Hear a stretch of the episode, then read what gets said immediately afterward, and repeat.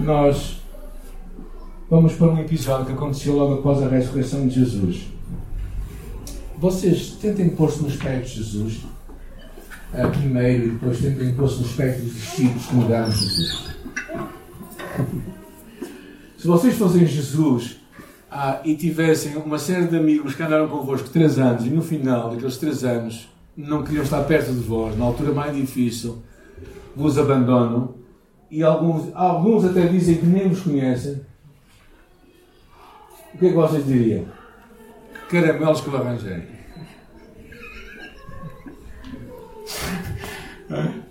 Ou seja, como é que vocês se sentem? Agora, vocês põem-se nos pés dos discípulos. É? Pensem que são um daqueles discípulos que, ou melhor, ponham-se nos pés de Pedro. O nosso amigo Pedro, que era sempre mais rápido em falar e em falar coisas. Põem-se nos pés dele. Depois de negarem Jesus três vezes, o que é que vai na vossa mente?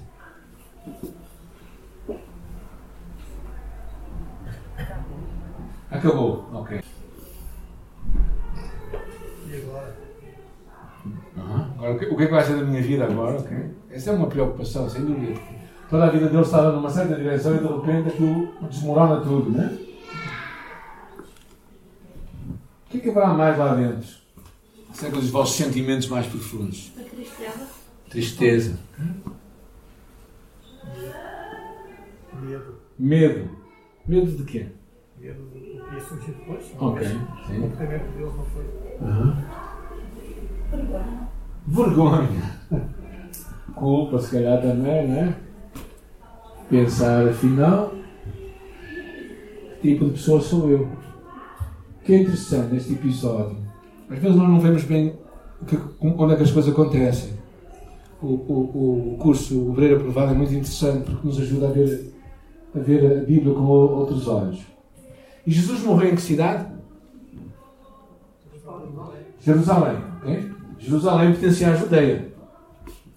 Entretanto, Jesus diz, um anjo diz para eles voltarem para a Galileia. É mais ou menos pensa em Lisboa e no Porto. Okay? Então, Jesus morreu em Lisboa e depois os discípulos eram do Porto e disseram: vão, vão para o Porto, voltem para o Porto e recomecem a vossa vida que eu vou lá, vou lá ter convosco. E é mais ou menos este episódio que acontece em João capítulo 21, que é o episódio que hoje vamos ler. Ou seja, o que é que vai acontecer depois de volta? E os discípulos, quando voltam para lá, vão fazer o quê? O que é que eles sabiam fazer? Parte deles. Eram pescar. Pescadores, não é? Mas eles pescavam lá no mar da Galileia, que é um mar mais ou menos 20 e tal quilómetros. É um lugar incrível. E por isso eles voltaram à falha deles possivelmente perturbados com muitos pensamentos e saber o que é que vai acontecer. E este episódio, em João capítulo 21, é o que acontece, é lá naquele lugar. Ou seja, vocês estão a perceber, Jesus deixou-os lá em Jerusalém, encontra-se com ele algumas vezes, lá duas ou três vezes, com os discípulos, mas de repente diz para eles voltarem para o porto. E todos eles sobem lá para cima e começam a sua vida normal. Em João capítulo 21 encontramos três pontos que eu queria ver convosco. Né? Versículo 13 até o versículo 7 diz: E disse-lhe Simão Pedro: Vou buscar. E os outros também disseram: Também nós vamos contigo. Saíram, entraram no barco e naquela noite nada apanharam. Mas ao clarear de madrugada estava Jesus na praia, todavia os discípulos não reconheceram que era ele. E perguntou-lhe Jesus: Filhos, temos alguma coisa para comer? E eles responderam: Não. Então lancei a rede à direita do barco e esteneis. E fizeram, e já não podiam puxar a rede, tão grande era a quantidade de peixe. E aquele discípulo, quem Jesus amava, disse a Pedro: É o Senhor. E Simão Pedro, ouvindo que era o Senhor, cingiu-se com a sua veste, porque se havia despido, lançou-se ao mar. Este episódio é um episódio muito interessante, porque é, é um déjà vu, é, é, um, é um retrocesso à história. Curiosamente, naquele mesmo lugar, no princípio do ministério de Jesus, três anos antes, Jesus tinha se encontrado com quem que não tinha pescado nada? Com Pedro, com João e com Tiago, que eram sócios na faina. e, e encontram-se aqui outra vez, durante toda a noite a trabalhar e não pescarem nada. E é muito interessante, eu acho que é muito interessante Sabem porquê? Porque era Jesus a lutar ao princípio de tudo. É Jesus como que a, a fazer, a fazer um, um, um reset. Que cada nós fazemos nos nossos computadores ou telemóveis, não é? Aquela, aquela, aquela limpeza para recomeçar tudo. E Jesus voltou lá, um episódio muito semelhante, e precisamente eles estiveram toda a noite a trabalhar e não puxaram nada. Jesus aparece lá, sem saberem que é Jesus, porque aqui já o conheciam, tinham estado três anos com ele. E Jesus fala com eles. O que é muito interessante é que, se forem ler Lucas capítulo 5, que é o episódio do, do primeiro encontro, é muito interessante, é quase textualmente as mesmas palavras. A única coisa que é diferente é que, nesta altura, eles não reconhecem que é Jesus. Naquela altura também praticamente não o conheciam. E nesta altura, Pedro, o impetuoso Pedro, sai do barco e começa a nadar para ir ter com Jesus. Mas o que eu acho curioso era como se Jesus estivesse a falar com eles: Eu não desisti de vocês, eu continuo o mesmo Jesus que vocês conheceram há três anos atrás. Acreditem em vós.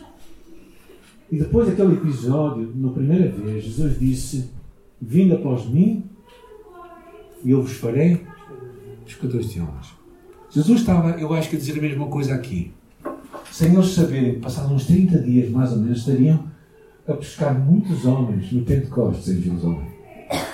Milhares de homens. O que para mim revela este episódio é que o Evangelho fala da restauração. O Evangelho fala de, do acolhimento. O que é interessante neste episódio é que depois deste, deste episódio aqui, quando eles fazem isto, diz o versículo, reparem o versículo 10, e disse-lhe Jesus, trazei alguns peixes que acabaste de apanhar. E Simão, então no braço, arrastou a rede para a terra cheia de 153 grandes peixes. E não obstante serem tantos, a rede não se rompeu. E Jesus disse: Vinde e comei. E ninguém lhe estava a perguntar: Quem és tu? Porque sabiam que era o Senhor. O que percebemos aqui é neste acolhimento de Jesus, neste, nesta oportunidade de Jesus sentar-se à mesa, à mesa com quem? Com os traidores, com aqueles que haviam abandonado. Sentar-se à mesa para comer é um sinal de profunda amizade, de amor, carinho. Jesus teve uma forma intencional com os seus discípulos. Eu acho que até há um santo silêncio neste episódio. Não há, ninguém pergunta nada a ninguém, ao que parece, parece que tudo ficou mais ou menos em silêncio. O silêncio dos não inocentes. mas, mas um momento em que, de uma forma, eu acho, carinhosa, Jesus lhe disse, meus queridos, isto é como no princípio de tudo. Eu vos amo tal como no princípio, mesmo já vos conhecendo. Já sabendo quem vocês sois. Sabe o que é que isto me diz a mim? É que muitas vezes nós chegamos a momentos em nossa vida que nós também ficamos frustrados, desiludidos, talvez ah, fartos de nós próprios pelas nossas falhas, pelos nossos erros, por um momento em que nós mesmos chegamos e quase estamos a ponto de desistir de nós próprios. E de certa maneira Jesus prepara uma mesa e nos diz assim: Eu te amo, é contigo que eu quero comer. E isto é incrível, porque no meio daquela, daquele episódio de amor, eu acho, de, de acolhimento de Jesus, no meio daquele episódio em que, em que eles não sentiram-se condenados, mas eles sentiram-se amados e dispostos a serem transformados, uma conversa começa. Uma conversa estranha. De Jesus com Pedro. Versículo 15. E depois de terem comido, agora um pormenor para as senhoras, que já sabem, não é? Nunca se fala com um homem com a barriga vazia. Jesus também sabia isso com os discípulos. Aquilo é? trabalhar toda a noite e depois de dar de comer, então fala as coisas importantes. E depois de terem comido, perguntou Jesus a Simão Pedro: Simão, filho de João, umas mais do que estes? Também é interessante esta parte. Simão, filho de João. Porque quando é que ele chamou Simão, filho de João? Na primeira vez. quando ele chamou Pedro.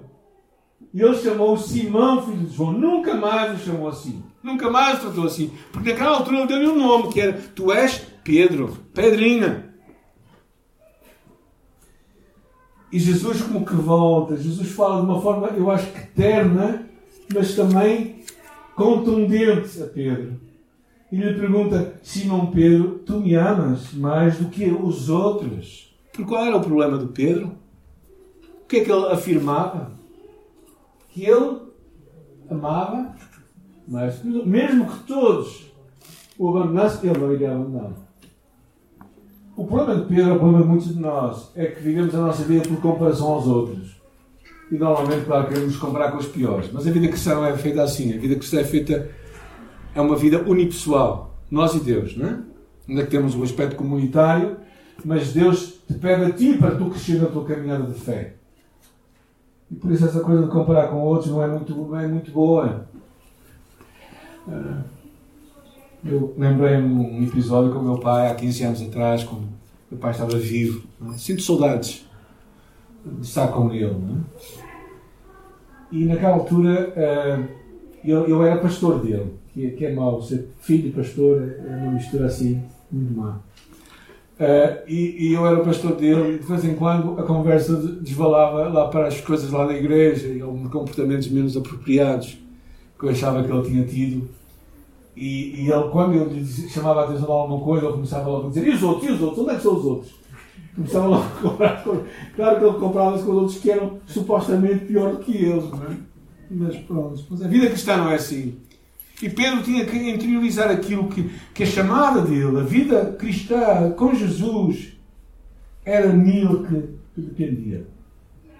No Ministério da Verdade de Cristo falámos muito acerca disso. Coisas que só tu podes fazer, mas não podes fazer sozinho. As importâncias de, de valorizar a tua responsabilidade pessoal, a tua caminhada com Deus. E Pedro, Jesus faz essa pergunta e ele responde: Sim, tu sabes que eu te amo. E Jesus disse: Apacenta os. E Jesus volta a perguntar segunda vez: Simão, filho de João, tu me amas? E Jesus responde mais ou menos da mesma forma. E Jesus vai perguntar pela terceira vez: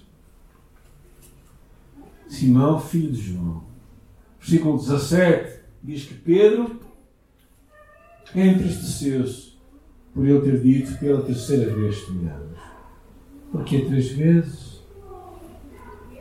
Possivelmente, foi por três vezes que ele me Jesus. Claro que aquilo há de ter caído como uma, uma flecha no coração de Pedro. Naquele momento, Pedro chegou ao final de tudo. Caíram todas as reservas de Pedro, toda aquela, aquela, aquela, aquela autossuficiência que Pedro costumava mostrar. E naquele momento diz que ele se entristeceu por ele ter perguntado pela terceira vez e responde de uma forma curiosa. Tu sabes todas as coisas. Tu sabes que eu te amo. E tu sabes que eu também às vezes não te amo. E tu sabes que eu falho, e tu sabes tudo, tu sabes todas as coisas. Mas nesta altura é uma altura para ele dizer e para ele afirmar o seu amor por Jesus. Há aqui uma, uma palavra do amor, que, palavra amor, na parte do, do grego, há três palavras para amor, e aqui são duas dessas palavras usadas. Eu não vou me deter muito, e alguns comentaristas fazem que há aqui uma mudança da palavra amor. As duas primeiras vezes ele diz agapeu, agapeu e depois fala filéu, que é um amor filial, um amor mais chegado. A última vez que ele fala. Mas eu acho que a contundência da pergunta de Jesus tem a ver com, com a. Porque ele negou Jesus três vezes, junto a um braseiro. Lembram-se? também aqui três vezes, junto a um braseiro, diante dos outros discípulos, Jesus o restaura. E Jesus lhe dá uma comissão. E Jesus o comissiona, o envia e diz: Apacenta as minhas ovelhas. Eu acho tão interessante isto, porque era como se Jesus estivesse realmente a, a perguntar-lhe por três vezes: Amas-me a sério, a sério, a sério. E Jesus vai mais longe diz: Eu digo-te a verdade uma coisa, Pedro. Quando eras novo, versículo 18, tu te cingias a ti mesmo e ias para onde querias. Mas quando tu fores velho, estenderás as mãos e outro te há de vestir e levar para onde não queres. Falando da sua morte, pensas que Pedro terá sido morto numa cruz invertida, seu pedido. Por amor a Jesus. No passado dia 9 de abril, sexta-feira, celebramos o aniversário da morte de um homem chamado Dietrich Bonhoeffer, um teólogo alemão, pastor, que por ter desafiado Hitler, defendido a justiça, os valores cristãos, foi colocado numa prisão e, passado poucos anos, uh, condenaram-no a um campo de concentração onde foi morto. Deixou-nos, legou-nos vários livros, vários escritos muito preciosos de um homem que amava a Deus acima de todas as coisas. E aos 39 anos ele foi executado naquele campo de concentração. Um mês antes da guerra terminar. Um mês antes da guerra terminar. E parte das suas últimas palavras foram estas: Isto é o fim, mas para mim, o princípio da vida. Este homem conseguiu perceber que o amor, quando nós amamos Jesus e estamos dispostos a ir até ao fim de nós próprios, não é o fim de tudo, mas é o princípio de algo maior. É? E Jesus claramente nos encoraja a tomarmos a nossa cruz e o seguirmos. Eu não concebo um evangelho que não tenha equacionado parte de sofrimento, parte de uma necessidade que nós temos de às vezes vestir momentos difíceis na nossa vida por amarmos Jesus Cristo. Eu não concebo um evangelho que não tenha nada a ver com Jesus, o crucificado. Eu não consigo entender como é que algumas igrejas, alegadamente cristãs, conseguem, conseguem conceber um evangelho simplificado, um evangelho em que só se vê o amor e uma vida em que tudo parece que é um mar de rosas e em que não se vê, afinal, o Cristo. Porque este Cristo que não tinha onde repousar a cabeça é o Cristo que nós seguimos ou dizemos seguir. Por isso, claramente, tem que haver a disposição para pagarmos um preço por amarmos Jesus Cristo. Mas de alguma forma, eu acho que nós, pessoas, seres humanos, como que ficamos com uma mente, eu acho que inebriada, uma mente um bocado perturbada, turva, pensando que a vida não traz sofrimento. Mas a vida, a vida tem sofrimento como tem sorriso, tem alegria como tem tristeza, tem abraço como tem abandono. A vida é composta desses momentos todos. Isso é que compõe a vida. Mas claro, nós às vezes queremos uma vida idealista, que não existe em lado nenhum. E Jesus estava a falar com Pedro: Pedro, vai ser assim, Pedro, tu me amas a sério. E, e o amor que Jesus lhe tem o traz de volta ao seu coração e o envia. Diz: Eu te envio como pastor. E depois há aqui um final interessante. E depois de assim falar, acrescentou-lhe: segue-me. O amor também é este amor que nos leva a seguir Jesus Cristo. Seguir como discípulos de Jesus. Seguir como alguém que vai atrás para, para estar perto dele. E este seguir tem muito a ver com a proximidade. Porque se vocês vão ler o Evangelho, na altura em que Pedro nega Jesus, a, a, a palavra diz lá que Pedro seguia Jesus de longe. Porquê? Porque não queria ser identificado. No serviço militar, quando nós fazíamos algumas, alguns exercícios nós dizíamos que havia perigo iminente. Nós tínhamos que, que seguir muitas vezes alguém à nossa frente durante o dia ou durante a noite e tínhamos que seguir a uma distância, uma distância que fosse suficientemente segura, mas também que nós o pudéssemos ver. Nunca poderíamos perder o contacto da pessoa da frente. Porque se nós perdêssemos o contacto da pessoa da frente, punhamos em risco a nossa própria vida, a missão que nós tínhamos e as pessoas que iam atrás de nós. Quando nós seguimos Jesus Cristo, nós temos que seguir de perto, de proximidade, de ver para onde é que Ele nos manda. Na outra, na outra culto, eu falei acerca daquele episódio que nós tínhamos quando éramos miúdos. A mãe faz tudo, mas alguns me corrigiram, dizia que é o rei que manda, não é? E pronto, na minha altura não havia reis. Mas, mas aquela, aquela, aquela imitação que nós fazíamos crianças, umas após as outras, que íamos imitando. Na verdade, o conceito de seguir Jesus tem a ver com esta proximidade. E, e nesse sentido, nenhum de nós é digno de ser seguido por ninguém. Até que a Bíblia fala a fé dos quais imitai. Então, o que nós imitamos dos outros não é a vida, mas é a fé, é o encorajamento, são, são atos de, espirituais que nós valorizamos na vida das pessoas. E quando Jesus nos fala aqui, seguir, é interessante, quando Jesus diz, segue-me tu, segue-me.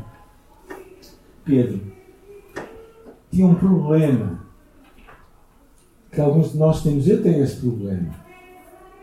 É um problema de comparação. Ele olhou para o outro e viu João lá ao lado e disse: E o que é que vai acontecer com este? É interessante esta conversa que está aqui. E Jesus, versículo 22, se quer que ele permaneça até que eu venha, o que é que tu tens a ver com isto? Mas tu, quando a ti, segue-me, diz o versículo 21. Então, a importância de tu e eu interiorizarmos que a tua vida cristã é tua. Alguns de nós somos casados, não é? Temos marido ou esposa, não é? E às vezes ficamos um bocado perturbados com a forma dela seguir Jesus Cristo, não é? Nós achamos melhor, não é? E às vezes aquilo perturba-nos e eu acho que temos que ouvir isto. Tu segue-me, segue-me, porque é a ti que eu estou a falar. Tu não tens que ser uma resposta daquilo que os outros fazem, tu tens que ser meu seguidor. Tu. E por isso é este amor que nos faz segui-lo de perto e que nos faz chegar perto dele e sermos bem recebidos.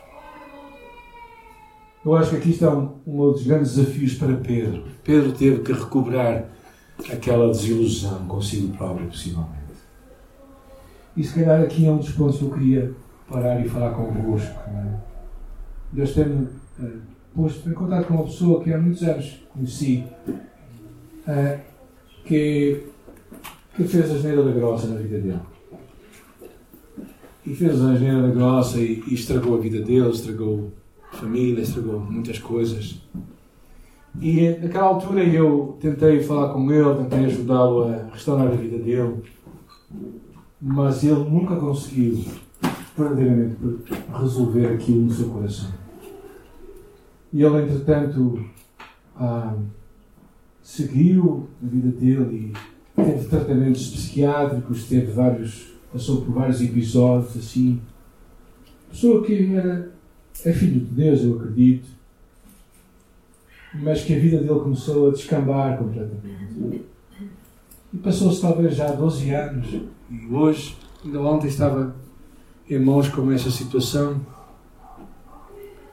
porque um familiar dele me dizia, bem, ele não, ele, ele está, ele está a, fazer, a, fazer, a fazer mal a ele próprio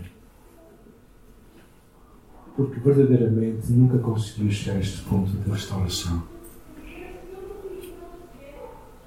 O Evangelho e a restauração é esta capacidade de Jesus de chegar perto de nós e de trabalhar connosco onde nós estamos, como nós estamos, e mudar a nossa vida. Eu acho tão significativa esta história, porque verdadeiramente este Jesus que restaura a nossa vida, que nos comissiona de novo. É este mesmo Jesus também que nos leva a segui-lo, a segui-lo de perto. E neste dia eu te quero encorajar. Eu não sei como é que tu estás na tua vida, não sei onde é que tem a memória, porque é que tu também estás a seguir Jesus, mas eu acho que o que tu percebes aqui, o que nós percebemos aqui, é que a única razão plausível, profunda e real para tu e eu seguirmos Jesus Cristo é um amor, um amor ilimitado que temos de ter por Ele. E por isso o meu, o meu conselho para ti e para mim próprio é que eu abrace este amor de Jesus, este amor que ele, que ele fala ao meu coração, para que eu o siga, para que eu o ame completamente. E mesmo quando eu falho, quando eu fracasso na minha caminhada com Deus, eu posso ouvir: segue-me, porque eu te amo. Segue-me, porque eu te amo. Segue-me, porque eu te amo. E vou estar contigo.